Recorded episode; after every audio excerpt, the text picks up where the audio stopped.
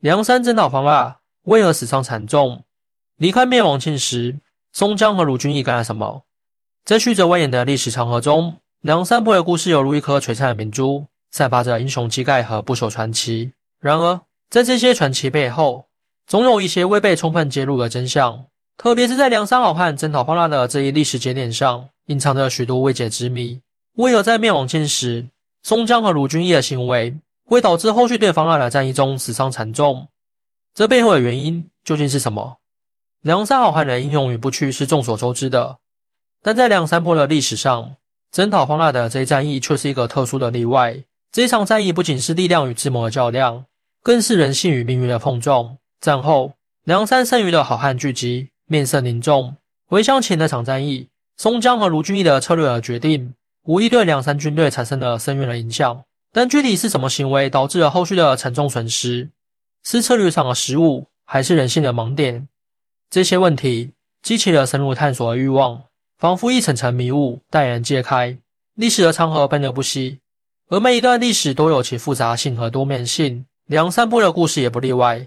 在这段传奇的背后，隐藏着怎样的真相和教训？梁山好汉征讨方腊，究竟是英雄的壮举，还是悲剧的开始？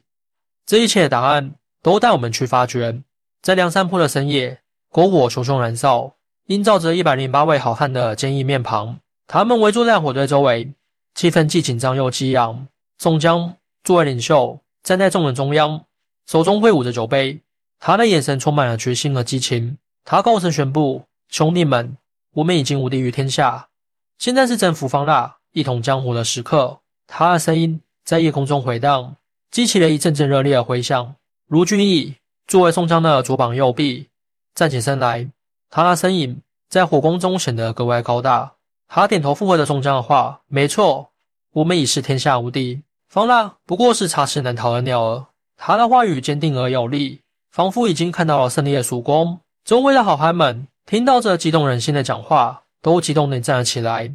他们的眼睛闪烁着斗志的火花。吴用自欺之人，沉思地说道：“我们的计划必须谨慎。方腊虽然举世已危，但他手下有勇士，不可大意。”他的话语中透露出深谋远虑。为众人的热血添上了一抹理智。公孙胜，梁山泊的法术高手，神秘地微笑着说：“我已算得及时良辰，方腊的末日即将到来，我们应该趁此良机，一举扫清他的势力。”他的话像是一股神秘的力量，增加了众人对未来的信心。史进号称九纹龙，挥舞着手中的武器，激动地说：“我已迫不及待要上战场，让方腊知道我们梁山的厉害。”他的话激起了一阵阵热烈的呼应。其他好汉们纷纷表示要与方腊决一死战。在这激昂的气氛中，梁山好汉们的斗志被点燃了。他们彼此交换着坚定的目光，每个人都准备为了共同的目标而战。宋江的话仿佛成了他们心中的战鼓，激励着他们向着胜利前进。篝火在夜空中跳跃，如同他们炽热心情，预示着即将到来的激烈战斗。在方腊的大营中，一股紧张而决绝的气氛弥漫着。方腊站在他的帐门内。眼神锐利而深邃，似乎能洞察一切。他环视左右，嘴角勾起一抹冷笑，对着身边的将领和谋士说：“梁山好汉不过是一群乌合之众，我方腊有天下人民的支持，他们怎能是我对手？”他的声音充满了自信和轻蔑，似乎已经将梁山好汉视为不足挂齿的存在。一个身穿华丽袍服的谋士迅速上前，他的眼睛闪烁着一抹光芒，沉声策划道。主公英明，我们必将一网打尽这些梁山贼寇。他的话语充满了坚定和信心，似乎已经看到了梁山好汉的覆灭。方腊的亲信将领张宝，一位战功赫赫的勇士，站出来，用力拍着胸膛，豪气冲天地说：“我张宝愿领先锋，以雷霆之势粉碎这群窝之众。”他的话语激发了帐篷内众人的士气，他们仿佛已经看到了胜利的曙光。紧接着，方腊的另一位谋士陈英。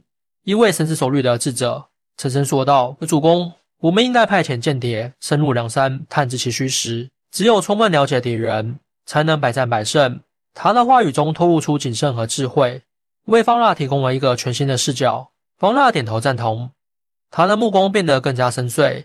确实如此，我们需要更多关于梁山的情报。准备好，我们要让这群梁山贼寇知道，他们挑战的是何等强大的对手。他的声音中充满了霸气和决心，显示出他作为一方霸主的气度。帐门内的气氛变得更加激烈。方腊的将领和谋士们纷纷表达了对方腊的忠诚和对胜利的渴望。他们都知道一场关乎天下大事的战争即将到来，而他们都将成为这场战争的主角。方腊的军队带着对梁山的蔑视和对胜利的渴望，正准备着一场决定性的战役。在这个充满野心和策略的夜晚，方腊的帐篷内充斥着战争的阴影和胜利的光芒。梁山好汉们行军途中。氛围紧张而庄重。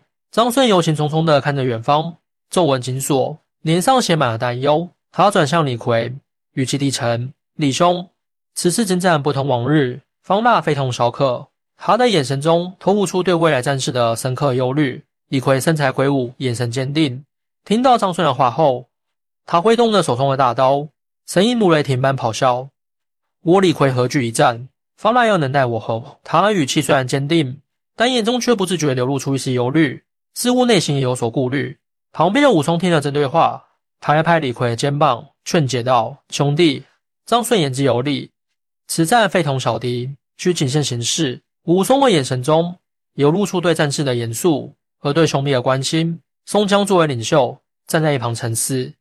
他看着手下的这些好汉们，深知此次征战的艰难。他走上前来，语重心长地说：“众位兄弟。”此次征战确实不易，但只要我们团结一心，必能大获全胜。他的话语中充满了鼓舞士气的力量。最后，曹派也加入了讨论。他点头附和宋江的话：“宋兄所言极是，我们梁山好汉一向以勇猛著称，此次更是考验我们的时刻。”曹怪眼中透露出坚定的信念。